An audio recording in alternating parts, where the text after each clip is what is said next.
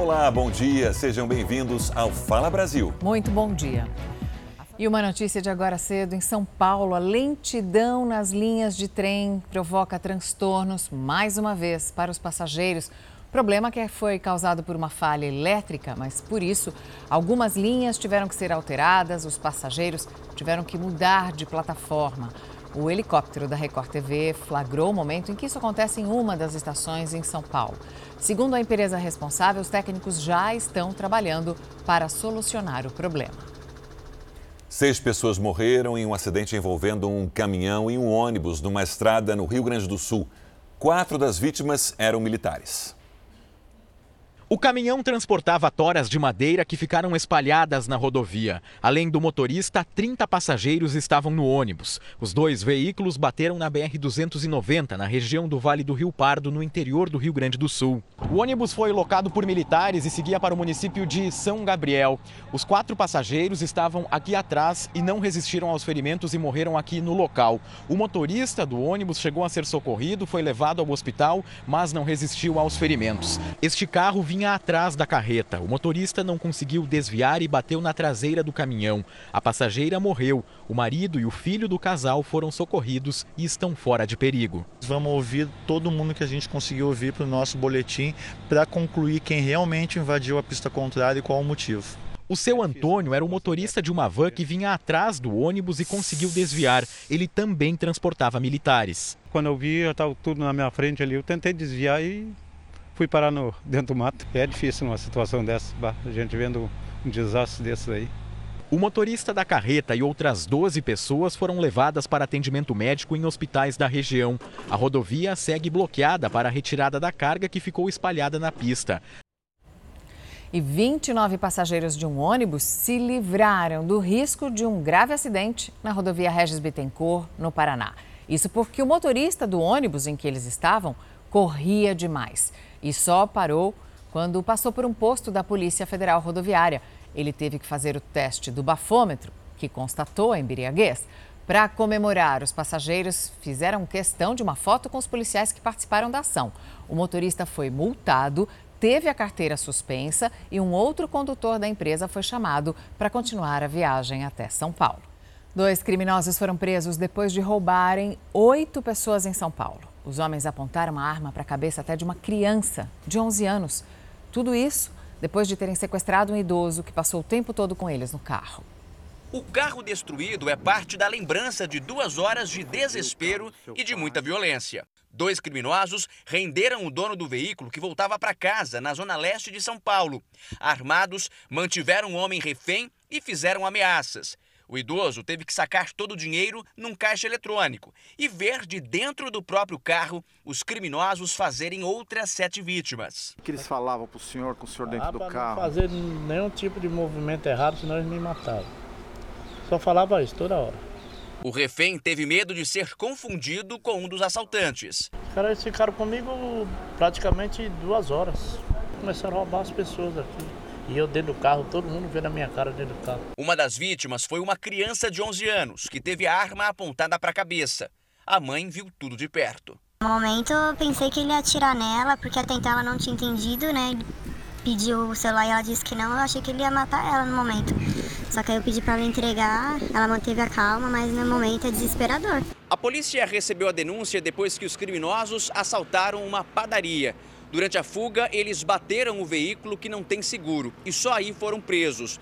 Tudo que foi levado foi recuperado e eles já eram velhos conhecidos da PM. O indivíduo já tem diversas passagens aí, tanto por homicídio quanto pelo artigo 157, que é o roubo. Para quem viveu os momentos de terror, agora precisa se recuperar.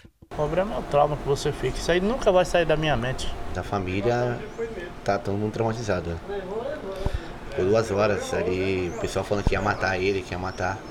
Se ele reagisse, o pessoal saía para roubar ele ficava dentro do carro. Né? Esse mundo que a gente está hoje está complicado. Um dos principais destinos turísticos do Pará é a Ilha dos Mosqueiros, a cerca de 70 quilômetros de Belém. Mas o lugar de praia de água doce corre o risco de perder visitantes. Pois é, com o avanço da água do rio, desmoronamentos têm sido constantes. Algumas ruas estão interditadas há meses e parte dos moradores já pensa inclusive em deixar o local. Apreciar a vista à beira da praia já foi o programa preferido de Nilza. Mas desde quando a erosão começou a transformar a paisagem, em vez de admiração, preocupação. Para mim é de muita tristeza de ver é, a natureza tão bonita sendo é, é, não vista pelas pessoas e pelas, pelos governantes, na verdade, né? Com o deslizamento, partes do calçadão e da pista cederam na Avenida Beira Mar. O trecho está bloqueado há um ano. Em 13 áreas da ilha foram verificados alto ou altíssimo risco de erosão, segundo o levantamento do Serviço Geológico do Brasil. Desde o início do ano, com as chuvas constantes, os deslizamentos comprometeram esta avenida. A ilha de Mosqueiro fica a 70 quilômetros de Belém e é um dos destinos mais procurados por causa das praias. Mas, em alguns pontos, a erosão começou a afastar os frequentadores. E os comerciantes, que dependem da movimentação dos banhistas, estão sentindo os prejuízos. Quando chega agora no período de água grande, no pico dela, ela bate nesse muro, passa por cima dele. E os poucos veranistas que vêm, ao se deparar com essa cena de uma rua totalmente alagada, onde não tem uma sombra para se sentir aconchegante, seguro, é claro que não vai ficar. Um vídeo gravado pelo comerciante mostra a força da água que passa sobre a contenção de concreto. A obra, que começou a ser construída há quatro anos para amenizar os impactos causados pela erosão, está parada. Na mesma praia, a água colocou abaixo parte de uma casa que teve que ser abandonada. Na areia, resquícios do que antes era a cozinha do imóvel. Com as fortes chuvas dessa época e a previsão de tempestades no estado para os próximos dias, moradores e comerciantes temem ainda mais o avanço da erosão. Alguns até consideram vender os imóveis e sair da ilha, mas a maioria quer ficar. A gente resiste porque, é, assim como eu, hoje em dia eu vivo do comércio, da, do turismo. Então é, a gente pensa em deixar, mas ao mesmo tempo é da onde a gente sobrevive. Em nota, a Defesa Civil de Belém informou que fez um levantamento para identificar os pontos de erosão, mas nenhuma providência foi tomada até agora. Um laudo toxicológico apontou pelo menos 10 substâncias no corpo do cantor Taylor Hawkins, baterista da banda de rock Foo Fighters. Entre elas tinha THC, que compõe a maconha, antidepressivos, ansiolíticos e opioides. Isso indica a overdose como uma das mais prováveis causas da morte do músico. Segundo o jornal colombiano, o coração de Hawkins pesava o dobro de um normal.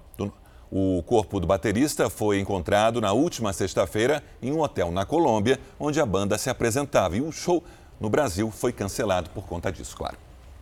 A Arábia Saudita bombardeou o país vizinho, Iêmen, neste domingo. O ataque foi à capital do país, Sanaa, controlada pelo grupo rebelde Houthis, que informou que algumas pessoas ficaram feridas. O grupo rebelde já havia atacado uma base de petróleo na Arábia Saudita na semana passada e tentava negociar um cessar-fogo permanente. Uma trégua de três dias foi ignorada pela Arábia Saudita. Os dois países estão em conflito há sete anos. A terceira cidade mais populosa do mundo, Xangai, que é também o centro financeiro da China, decidiu adotar uma nova estratégia para conter o avanço do coronavírus a metrópole vai ser dividida em duas durante um novo lockdown. Uma cidade de 25 milhões de habitantes dividida ao meio. A partir de hoje, os moradores da parte leste de Xangai vão ser obrigados a ficar dentro de casa por pelo menos quatro dias. A partir de sexta-feira, a outra metade, que vive a oeste do rio Huampo, entra no chamado lockdown. Enquanto a cidade é fechada, o governo local faz testes em massa para detectar a Covid-19. Serão quatro dias de confinamento para cada lado de Xangai. A medida foi tomada depois que a cidade registrou 3 mil casos no domingo, o número mais alto até agora na China desde o início da pandemia. O número atual de infecções na China é muito menor do que em outros países, mas está longe da política de tolerância zero imposta pelo presidente Xi Jinping. As autoridades pediram para a população não ir ao trabalho. Apenas os serviços essenciais vão funcionar.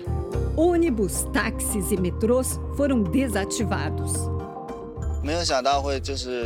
Não pensei que fosse tão sério, mas afetou tudo nas nossas vidas: roupas, comida e transporte. Estou em pânico. Tive que correr para comprar a comida e os preços dispararam. A Prefeitura de São Paulo decretou o fim da situação de emergência para a Covid-19, depois de dois anos. Nos parques da cidade e em todo o estado, teve mutirão para as vacinas da Covid-19 e também da gripe. No braço esquerdo, a quarta dose contra a Covid e no direito, a vacina da gripe. Quando a gente chega a determinada idade, qualquer coisa é ruim. Então é melhor proteger-se de todo que aparece por aí. Foi o início da campanha de vacinação contra a influenza em São Paulo. Por enquanto, é para os idosos acima de 80 anos. E o imunizante pode ser aplicado junto com o reforço para se proteger da Covid.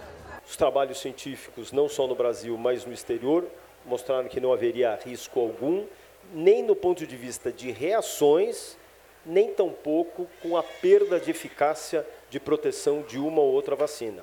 O esforço extra também foi para aumentar a imunização de crianças entre 5 e 11 anos. Quase 77% tomaram pelo menos a primeira dose. 800 mil crianças que já poderiam ter completado o esquema vacinal estão atrasadas, ainda não receberam a segunda dose. O Lucas veio no dia certo. Eu já tinha tomado a primeira dose depois tomei a segunda agora. Eu acho que só por meio da vacina que a gente vai conseguir vencer esse caos que a gente vem vivendo há dois anos. O governo de São Paulo anunciou a próxima etapa da vacinação contra a Covid com a quarta dose. A partir do dia 5 do mês que vem, quem tem 60 anos ou mais vai poder receber a dose de reforço. São 4 milhões e meio de pessoas em todo o estado. Dona Eiko, de 87 anos, dá o recado, simples e direto. Precisa, né? Tem gente que não quer, mas não pode, né? Tem que vacinar tudo, pôr na cabeça que é necessário. Criminosos estão usando o assistente virtual do INSS para aplicar golpes em aposentados. Eles fazem o seguinte: eles fingem telefonar de uma central de atendimento e tentam conseguir documentos e fotos desses idosos. Especialistas em crimes digitais acreditam que são várias quadrilhas que estão atuando em todo o país e que são mais de 1.500 casos desse tipo por dia. A imagem da Elo, assistente virtual do INSS, Instituto Nacional do Seguro Social, tem sido usada por uma falsa central de atendimento que procura o beneficiário para devolver uma suposta quantia em dinheiro. Eles queriam que eu desbloqueasse o, o meu, meus processos lá para eles liberar o dinheiro para mim aí. O motorista de caminhão aposentado, morador de Limeira, interior de São Paulo, segue o estereótipo que os criminosos mais procuram: idosos. O que, que o senhor acha desses golpes de internet? Eu acho mal. Já caiu em algum? Hum? Não caí, mas eu tenho medo. Desliga o telefone e acabou, você não tem o que falar. Né? E se recebesse do INSS, que é um órgão que a gente respeita, né? Falando que tem um dinheirinho a receber, aí eu daria para outra pessoa para resolver, não vou mexer com isso. Né? Foi o que seu Antônio fez. Pediu ajuda para a filha e por isso se livrou de sair no prejuízo. Mandei recado para ela e perguntei para ela o que, que era esse dinheiro. Foi aonde que ela ligou no Zap. Ela falou para mim que esse dinheiro é uma devolução que indevida que o INSS tirou da conta dele. Só que para poder devolver esse dinheiro, precisava da foto dele. Na verdade, para a criação de documentos falsos com a foto da vítima junto. E aí eles conseguem cometer outros tipos uh, de golpes, como a criação de contas online, em bancos online, ou uh, fazer empréstimos. Luciana achou estranho e disse que gravaria a ligação. Ela desligou na hora o telefone. Aí eu entrei no Zap, eu vi que a pessoa estava online. Aí eu mandei recado para ela, falei assim, olha, é, você está querendo aplicar um golpe no meu pai, né? Eu vou denunciar você, né? Aí ela falou assim para mim, ó, denuncia, eu estou trabalhando. Aí vão algumas dicas então. O INSS só manda mensagens por SMS, através do número 28041. O chat humanizado da Elo só funciona no site ou aplicativo próprio. Caso você receba qualquer recado por outro caminho, não atenda a solicitação, bloqueie o contato e registre a ocorrência. Depois disso, ela ligou outra vez para mim. Eu falei, não quero conversa, não quero saber disso, não. Eu pego e desligo o telefone. O estelionatário, ele é cara de pau mesmo. Ele tenta várias vezes. Você pode xingar, você pode fazer o que quiser. Ele não está nem ali, que o objetivo dele é pegar informações e o máximo número de pessoas. Para mim, ia, ia ir tudo para cadeia, viu? Para prender. Tratar o pessoa como um ser humano. Não é verdade? Para este perito em crimes digitais, as quadrilhas continuam atuando e se especializando justamente porque não vão para a cadeia. Ou pelo menos não pelo tempo que deveriam. A gente imagina que está acontecendo mais de 1.500 casos nesse daí por dia. Tem várias quadrilhas atuando. Por quê? Porque a lucratividade é muito grande. Os bandidos os migraram dos crimes físicos para o crime virtual. A lei é branda para esse tipo de crime. Eu acho uma vergonha. Isso é uma vergonha para o país.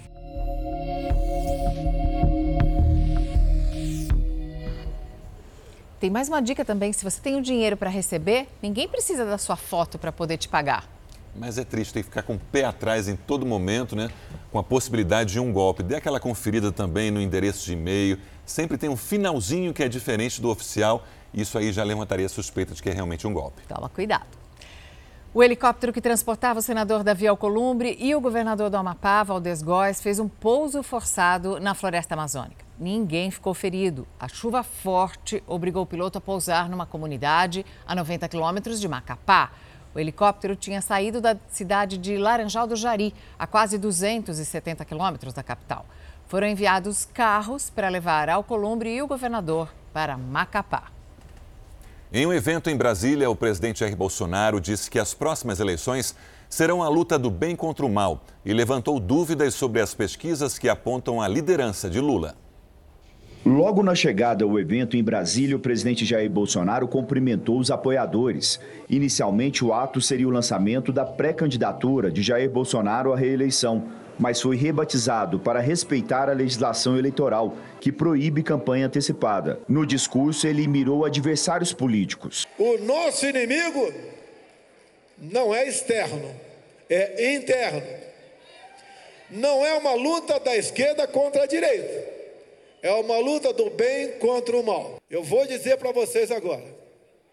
Uma pesquisa mentirosa publicada mil vezes não fará um presidente da República. O evento aqui em Brasília, que recebeu o nome de Filia Brasil, marca o início da campanha de Jair Bolsonaro na busca pela reeleição. Ao contrário de 2018, quando se elegeu presidente, neste ano Jair Bolsonaro vai contar com uma grande estrutura partidária. Ela é necessária, já que como presidente da República é preciso um grande aparato para viajar pelo Brasil em busca de votos. A equipe de pré-campanha do presidente tem coordenação geral do filho de Jair Bolsonaro, senador Flávio Bolsonaro. O que nós queremos, juntamente com muitos que estão aqui, é deixar e entregar o comando desse país lá na frente, bem lá na frente, por um critério democrático, transparente. Um país bem melhor do que recebi em 2019. Terminou sem acordo uma nova rodada de negociações entre Ucrânia e Rússia. Enquanto isso, a Rússia continua fazendo os ataques. Esta noite, novos bombardeios foram registrados. O primeiro em um depósito de combustíveis, na cidade de Lutsk.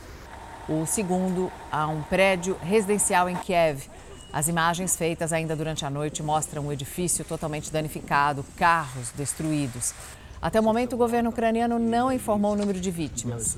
Desde a invasão da Rússia, mais de mil civis já foram mortos. E o número de refugiados da guerra na Ucrânia já ultrapassa 3 milhões e meio de pessoas. Desse grupo, 2 milhões fugiram para a Polônia. Quem chega a Varsóvia encontra tendas de apoio com refeição. A nossa correspondente na Europa, Ana Paula Gomes, esteve lá. Da fronteira até a capital, Varsóvia. Por toda a Polônia, a ajuda a quem chega da Ucrânia se tornou parte da rotina dos poloneses. Essa jovem ucraniana de 20 anos disse que deixou Kiev há três semanas e já está estudando aqui. Ela conta que parte da família ficou para trás. Ola, de 31 anos, também recebe ajuda dos poloneses. Chegou há quase uma semana. Nós estamos na maior estação de trem aqui da capital, Varsóvia. Os ucranianos chegam de várias partes do país, os refugiados, e recebem essa ajuda aqui. Para entrar nessa área onde tendas foram montadas, a pessoa tem que mostrar o passaporte, confirmar que é ucraniana para entrar e aí receber a ajuda. A gente está bem na hora do café da manhã. Essa é a fila, as pessoas chegam aqui, entram na fila, recebem alimentos ali na tenda dos voluntários e essa cena se repete ao longo de todo o dia aqui na Polônia. A Polônia ganhou destaque internacional na ajuda humanitária aos ucranianos que fogem da guerra. Além de fazer fronteira com a Ucrânia, há semelhanças históricas e culturais entre os dois países. Outros vizinhos, como Hungria, Romênia e Moldávia, também recebem refugiados, mas nada se compara aos números da Polônia. Mais de 2 milhões dos quase 4 milhões de ucranianos que fugiram do conflito vieram para cá. O governo estima que o custo dessa ajuda só este ano vai ultrapassar os 2 bilhões de euros, cerca de 10 bilhões de reais, e pede mais recursos para a União Europeia. Quem abriga um ucraniano em casa, por exemplo, recebe cerca de 10 euros por dia, ou seja, mais de 50 reais. Números altos, mas que não conseguem dar a dimensão da importância dos gestos de ajuda que se repetem por todo o país. Com a alta do preço dos combustíveis, tem cada vez mais gente buscando um meio de transporte alternativo. E uma das opções mais baratas, a bicicleta, pode significar uma economia de 90% no fim do mês. Com o litro da gasolina passando dos R$ 7,00 em várias capitais do país, tirar o carro da garagem é um sacrifício. Menina do céu, muito difícil para nós. Para todo mundo, né? Todos os brasileiros está difícil, viu? Tem que economizar o máximo para poder abastecer o carro, senão não dá nem para rodar. Mas economizar e depender de combustível hoje é uma combinação quase impossível. A alternativa é encontrar outros meios de transporte. O Cláudio aposentou o carro em casa e faz tudo o que precisa de patinete. Eu sou engenheiro elétrico, né? Então eu estimei a, eu me debrucei sobre o tema e sobre o tema e eu, eu vi que o consumo energético, a eficiência, eficiência energética é absurda desse equipamento. Ele gasta em torno de 1,1 kWh para cada 100 km rodados. Isso dá menos de um real. Contas que o Wesley também já fez e viu que valia a pena usar a bicicleta. Meu trajeto, por exemplo, são 32 quilômetros. Você pode começar devagar, vai um dia, vai dois, vai três. Então, aos poucos, você vai pegando mais condicionamento físico e aí fica muito fácil de você ir todos os dias de bicicleta para a cidade de São para o seu trabalho, para sua escola, etc. E ainda mais quando o local também tem uma infraestrutura que te ajude com isso, né? Isso também é um fator importante. Nesse escritório compartilhado, o que não falta é incentivo para ir trabalhar de bicicleta. Algumas vagas de garagem do escritório aqui no prédio foram transformadas em bicicletários, como estas duas aqui. Tudo para atender as pessoas que estão vindo trabalhar de bicicleta. Com o preço do litro da gasolina nas alturas, subiu o número de adeptos. Hoje, de 100 funcionários, cerca de 40 estão vindo para cá de bike. É um espaço muito democrático para incentivar cada vez mais o uso da bike, porque todos saem ganhando, né? o trânsito diminui, o custo das pessoas diminui, a saúde melhora, então acho que faz sentido isso. Né? Daniel trocou o carro pela bicicleta. Acho que em torno de uns 7 quilômetros gasto para ir e 7 para voltar, né? 14 no total. Ele coloca o fone de ouvido e vai embora pelas ruas da cidade. Leva cerca de 30 minutos até em casa. Com o aumento do combustível, que ultimamente né, tá, tá complicado, eu resolvi vender meu carro e deixei o dinheirinho ali investido e tal e adotei a parte da bicicleta. Eu intensifiquei, né? Porque eu já andava bastante, agora eu, o meu dia a dia é isso. Mas para andar com segurança nas grandes cidades, vale ouvir algumas dicas que ajudam a enfrentar o trânsito pesado. Wesley é coordenador de um projeto de passeios culturais de bicicleta por São Paulo. O capacete, apesar de ele não ser um item obrigatório, né? E também não existe uma fiscalização de bicicleta, enfim, mas ele não, no papel ele não é obrigatório, mas eu, não, eu sempre recomendo que todo mundo utilize o capacete. Outra coisa sempre recomendada é utilizar luvas, afinal, se você escorregar alguma coisa assim, um chão molhado, que vai primeiro no chão são as suas mãos, então sempre utilizar luvas. Luzinha dianteira e traseira, para você ser visto, né? O mais importante do ciclista é ele ser visto. E se locomover de bicicleta economiza mesmo. A economia é bastante grande, chega acima de 90% do valor de custo, seja transportes públicos, seja veículo. Não é só o combustível que pesa no bolso do dono do carro.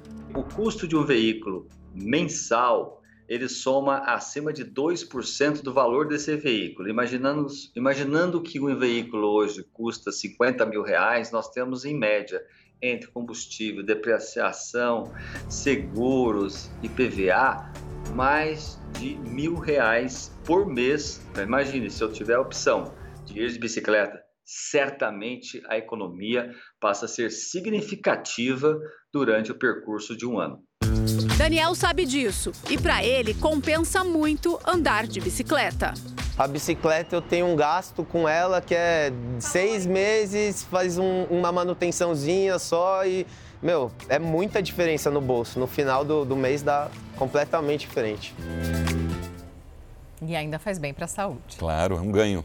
Policiais militares da Rota e um líder do PCC atuaram juntos em uma organização criminosa que desviou meio bilhão de reais da saúde pública Documentos obtidos pelo núcleo investigativo da Record TV mostram que eles eram responsáveis por fazer a segurança e garantir as entregas de dinheiro. Fraudes, contratos superfaturados, desvio de dinheiro público da área da saúde. Valores tão altos que a segurança da quadrilha uniu pessoas de duas forças que deveriam ser opostas policiais militares da Rota e o integrante da maior organização criminosa do Brasil, o PCC, num esquema bem organizado, como você vai ver a partir de agora. O Núcleo de Jornalismo Investigativo da Record TV teve acesso ao processo criminal da conexão. Nesta foto que consta nos documentos está Cleudson Garcia Montali carregando uma sanduicheira com 115 mil reais. Cleudson é um médico de 47 anos, condenado a 200 anos de prisão por chefiar uma organização criminosa que conseguiu desviar cerca de meio bilhão de reais de hospitais e unidades básicas de saúde no estado de São Paulo e em outras regiões. Um esquema ramificado que tinha como integrante o administrador deste hospital em Osasco, na Grande São Paulo, Moisés Constantino Ferreira Neto. Segundo a investigação, o grupo tinha como finalidade o desvio de dinheiro público repassado ao Instituto de Desenvolvimento Social e às organizações sociais de saúde, Santa Casa de Birigui e Pacaembu. E é aqui que policiais da rota, rondas ostensivas Tobias de Aguiar, entram na história. Ministério Público afirmou que o sargento da PM, Marcelo dos Santos Ferreira, e outros três policiais da rota faziam a segurança de Moisés Constantino. Informações do COAF, o Conselho de Controle de Atividades Financeiras, apontam que o policial fez depósitos suspeitos a mando de Moisés no final de 2019, nos valores de 327 mil e 184 mil reais. Interceptações telefônicas autorizadas pela Justiça também revelaram a atuação do policial Diego Barbosa Medeiros. Ele planejou vingar criminosos que roubaram o carro de um dos filhos de Moisés Constantino. Diego chegou a indicar por telefone como seria o plano de vingança. Eu tô indo com três policiais aqui da rota, a paisana, entendeu? Diz no telefonema. A investigação mostrou que em setembro de 2019, Diego recebeu 179 mil reais desviados do hospital em Osasco, que seriam entregues a outro integrante da máfia da saúde. O dinheiro não chegou ao destino, foi apreendido em uma operação do Grupo de Operações Especiais da Polícia. Trabalho de investigação também chegou aos nomes dos coronéis da rota, Wilson Carlos Brás e Eurico Alves da Costa Júnior. Wilson foi secretário de saúde de Penápolis, no interior paulista. De acordo com o MP, favoreceu a organização criminosa em licitações e fraude de documentos para esconder o desvio de dinheiro a serviço do médico Cleudson. Indicado por Wilson, a quadrilha também contratou o coronel Eurico para administrar hospitais fora de São Paulo. Transporte de altos valores e a preocupação que o dinheiro sempre chegasse ao destino às mãos certas, sem que fosse roubado, desviado ou apreendido pela polícia. Para isso, a máfia da saúde determinou que os seguranças, os chamados colaboradores, fossem sempre armados. Além de policiais da rota, pelo menos um integrante do primeiro comando da capital também se dispôs a fazer o serviço. A investigação chegou até o PCC ao seguir os passos de Regis Soares Pauletti, operador financeiro do médico Cleudson. Regis participava ativamente de quase todas as atividades da organização criminosa. Segundo a investigação, ele sabia da existência e ainda achava graça pela contratação de um homem para fazer a segurança em um hospital em Carapicuíba, na Grande São Paulo. Genilson José Duarte Amorim, conhecido como G, chefe da facção paulista. Além de tráfico de drogas e roubo, Genilson fazia bico como segurança do médico Cleudson em negociações e entregas de dinheiro. Eles foram flagrados juntos em fevereiro de 2020, buscando 120 mil reais que teriam sido desviados de hospitais em Curitiba, no Paraná. Isso mostra que as relações entre crime e polícia, algumas vezes, são muito mais próximas do que se deveriam ser. Isso mostra também que o, as pessoas que estão que contrataram essas pessoas que tiveram essas relações tanto do crime quanto da polícia elas são ela é uma pessoa que trabalha de forma bastante ardilosa e tenta se cercar de todos os lados a defesa de Genilson Amorim diz que a denúncia não é precisa e que não traz elementos que coloquem seu cliente como criminoso, sem provas do delito. O escritório de advocacia, que representa Moisés Constantino Ferreira Neto, diz que ele foi beneficiado na época por um habeas corpus concedido pelo Superior Tribunal de Justiça. Posteriormente, foi absolvido da primeira ação penal e aguarda julgamento de uma outra ação que ainda está em curso. O mesmo escritório representa os PMs da Rota e diz que os policiais não têm relação com Moisés e que, na época, eram apenas motoristas da família. Não foram investigados nas ações e já foram punidos administrativamente pela corporação. Já a Secretaria da Segurança Pública informou por meio de nota da Polícia Militar que Marcelo dos Santos Ferreira e Diego Barbosa Medeiros estão afastados das atividades operacionais e são alvo de procedimento junto à Corregedoria.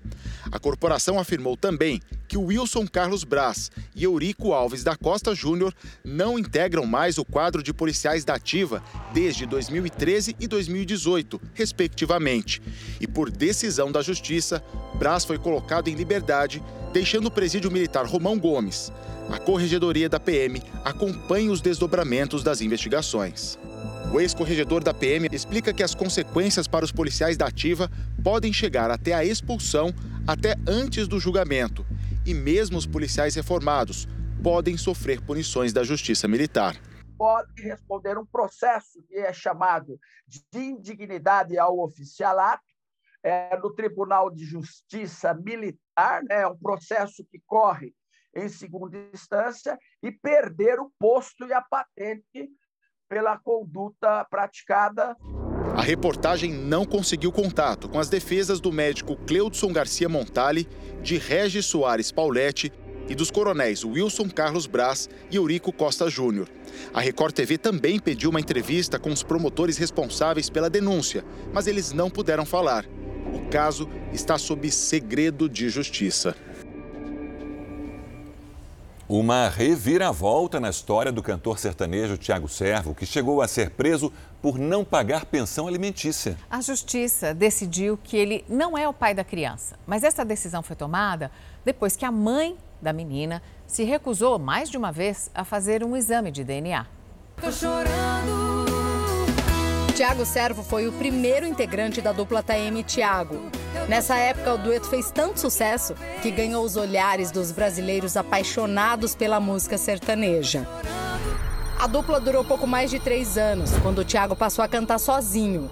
Tiago Servo, cantor e compositor, que muita gente conhece com esse nome, mas esse é um nome artístico. Hoje eu estou aqui diante do José Lázaro Servo, que vai falar sobre a decisão da justiça que concluiu: você não é pai da criança, filha da sua ex-mulher, justamente porque ela se negou três vezes a fazer o exame de DNA. Por que você acha que ela se negou a fazer esses exames? Tá, é a pergunta de milhões, né? Não sei. Ou por ela ter certeza que eu não sou o pai, né? Ou por ela ter dúvida, ou ela que ela tem muita mágoa, não sei, tipo, e quer que é o que eu menos quero acreditar, porque tipo assim, eu não acredito que uma mãe possa ser capaz de prejudicar tanto uma filha por causa de uma, de uma opinião dela, de uma mágoa, não sei, entende? Tiago se refere à ex-namorada, Gabriele Ruese, com quem teve um relacionamento de alguns meses em 2012. Quando a menina nasceu, você estava ainda com ela? Não. Como é que foi esse processo? Não tava. Vocês Aí, se separaram antes da criança nascer? antes, paguei o parto, tudo. Tinha um rapaz lá como se fosse, tipo, meio namorado dela, assim, sabe? Mas já fazia, sei lá, uns 5, 6 meses que eu tinha largado. Naquele momento surgiu alguma desconfiança de Então, que da minha você mãe. Não, de mim poderia não. não ser o pai? Da minha mãe, mais ou menos, entendeu? Mas daí eu falei pra minha mãe, não viaja. Começaram então as brigas pela pensão alimentícia. Nesse momento, Tiago achou importante dizer que seguia carreira solo, portanto já não estava tão em alta como na época da dupla com a Taeme. Tão vazia. E logo, três meses depois, eles já estavam pedindo 80 mil reais. Alegando que eu tinha avião, mas o avião eu tive, cheguei a ter um avião, mas o avião eu já tinha devolvido, entendeu? Porque ela precisava ter um carro e o carro precisava ser blindado, porque como eu era famoso, é, poderiam querer sequestrar. E aí, você pediu para rever essa pensão? Aí começou a briga na justiça, entendeu? Em 2015, Tiago Servo foi convidado a fazer parte do elenco de A Fazenda 8. Tiago Servo saiu de A Fazenda 8 depois de 33 dias de confinamento. Eu já fui tentando negociar com ela essa mesma coisa, falando, ó, eu tenho, tipo assim, eu arrumo, aceito um pouco, né, tipo, né, e vamos parcelar. E foi exatamente num show, pouco antes de subir ao palco, em 2016, que a prisão aconteceu. Me abordaram, tipo assim, três caras, polícia, polícia, polícia. Na hora eu fiquei com medo. Sorte que minha mãe tava. E tinha bastante fãs também. Foi na frente de todas as fãs, meus amigos, assim, sabe? Aí fui sair do show direto pra cadeia. Tiago Servo pagou fiança e deixou a prisão depois de quatro dias. Ele diz que aos poucos tentava pagar parte da dívida da pensão. Inclusive, teve bens penhorados e contas bloqueadas. Você tem ideia do quanto você já pagou de pensão até hoje? Assim, corrigido o dinheiro, né? Mais de um milhão de reais. Tiago diz que passou a desconfiar por não poder ficar sozinho com a então filha. Porque ela não deixava eu tirar foto, não deixava minha mãe ver. E meu filho parece muito comigo fisicamente, muito. Ela, eu achava que parecia minha mãe, eu não achava. Minha mãe que sempre desconfiou mais, não achava que parecia tanto. Aí um amigo meu, do nada, aqui em São Paulo, falou: Cara, eu ouvi algum papo que essa menina não é sua filha. Eu falei: Você tá louco, cara, isso é coisa séria. Ele falou: Acho que a minha ex-mulher falou, eu não lembro direito. Também ele não lembrava. Mas ele falou: Não sei, vai atrás, cara. Segundo a defesa do Tiago, foram três convocações judiciais para que a Gabriele levasse a filha para fazer o exame de DNA. Ela não compareceu em nenhuma. A justiça então concluiu: Tiago Servo não é o pai da menina. O Domingo Espetacular procurou a defesa da Gabriele. Tentamos também um contato por telefone. E nos possíveis endereços dela em São Paulo. Em nenhum momento fomos atendidos. Nessa ação que ele eh, poderia mover contra os pais biológicos, além de pedir a restituição de tudo que ele gastou com a criança, acho que ele pode também requerer uma indenização por danos morais em função de tudo que ele sofreu nessa situação, nesse intervalo de tempo. A decisão da justiça trouxe um fôlego para o Tiago voltar para o palco. Agora que eu tô reaparecendo. E muito feliz, muito feliz de, de ter encontrado, me reencontrado na música. Às vezes pequena, às vezes grandona, às vezes ciumenta, às vezes chorona. A manhã de hoje foi de muito frio na Serra Catarinense. As baixas temperaturas ajudaram a formar geadas. O fenômeno proporcionou essas lindas imagens da névoa que dominou a paisagem. Na cidade de Urupema, os termômetros chegaram a marcar 5 graus negativos. E para registrar esse show da natureza, um fotógrafo conhecido como caçador de geadas, Michel Linhag, até saiu do hospital onde vai fazer uma cirurgia na mão para registrar a primeira geada do ano. Criadores de abelhas dos Estados Unidos começaram a instalar rastreadores nas colmeias para evitar furtos e roubos. Além dos crimes, os apicultores enfrentam uma luta para evitar que as abelhas morram por causa das secas e queimadas pelo país. A Califórnia é o maior produtor mundial de amêndoas. Mas as plantações gigantescas dependem de algo muito pequeno e frágil: as abelhas. As flores da amendoeira precisam receber pólen de outras árvores para serem fertilizadas, e as abelhas fazem esse trabalho com perfeição. O problema é que as colmeias estão sendo roubadas. Na calada da noite, até 400 caixas como essa, cheias de abelhas, desaparecem. Roubos assim são registrados desde 2013, segundo a polícia local. Mas se tornaram tão frequentes a ponto de ameaçar a produção de amêndoas. Pelo último levantamento, em menos de um mês, 1.036 colmeias foram roubadas em todo o estado. Apicultores estão escondendo GPS dentro das caixas para facilitar o rastreamento. Outros usam cadeados e câmeras de vigilância. Segundo a polícia, os ladrões são também apicultores, que conhecem a região e como o cultivo funciona. Eles roubam para fazer dinheiro com as abelhas e depois abandonam as colmeias, segundo as autoridades. Esse é um problema que mobiliza o país. Milhares de caixas de abelhas de vários estados, inclusive aqui da Flórida, estão sendo levadas para a Califórnia na tentativa de garantir a produção de amêndoas. Além disso, ambientalistas alertam que a redução no número de colmeias ameaça a biodiversidade e, consequentemente, a produção de alimentos. No oeste americano, a seca e os incêndios florestais enfraquecem a reprodução natural de abelhas. Pesquisadores da Universidade da Califórnia explicam que o extermínio de colmeias pode pôr em risco a segurança alimentar de partes do mundo em culturas agrícolas que dependem da polinização. Segundo eles, 25% das espécies de abelhas da América do Norte já sofrem risco de extinção. Na Califórnia, um dos fazendeiros usou uma rede social para oferecer 10 mil dólares de recompensa por pistas de suas abelhas. Depois de uma denúncia anônima, parte das colmeias foi recuperada. Apenas um suspeito acabou preso. O Fala Brasil termina aqui. Um bom dia para você.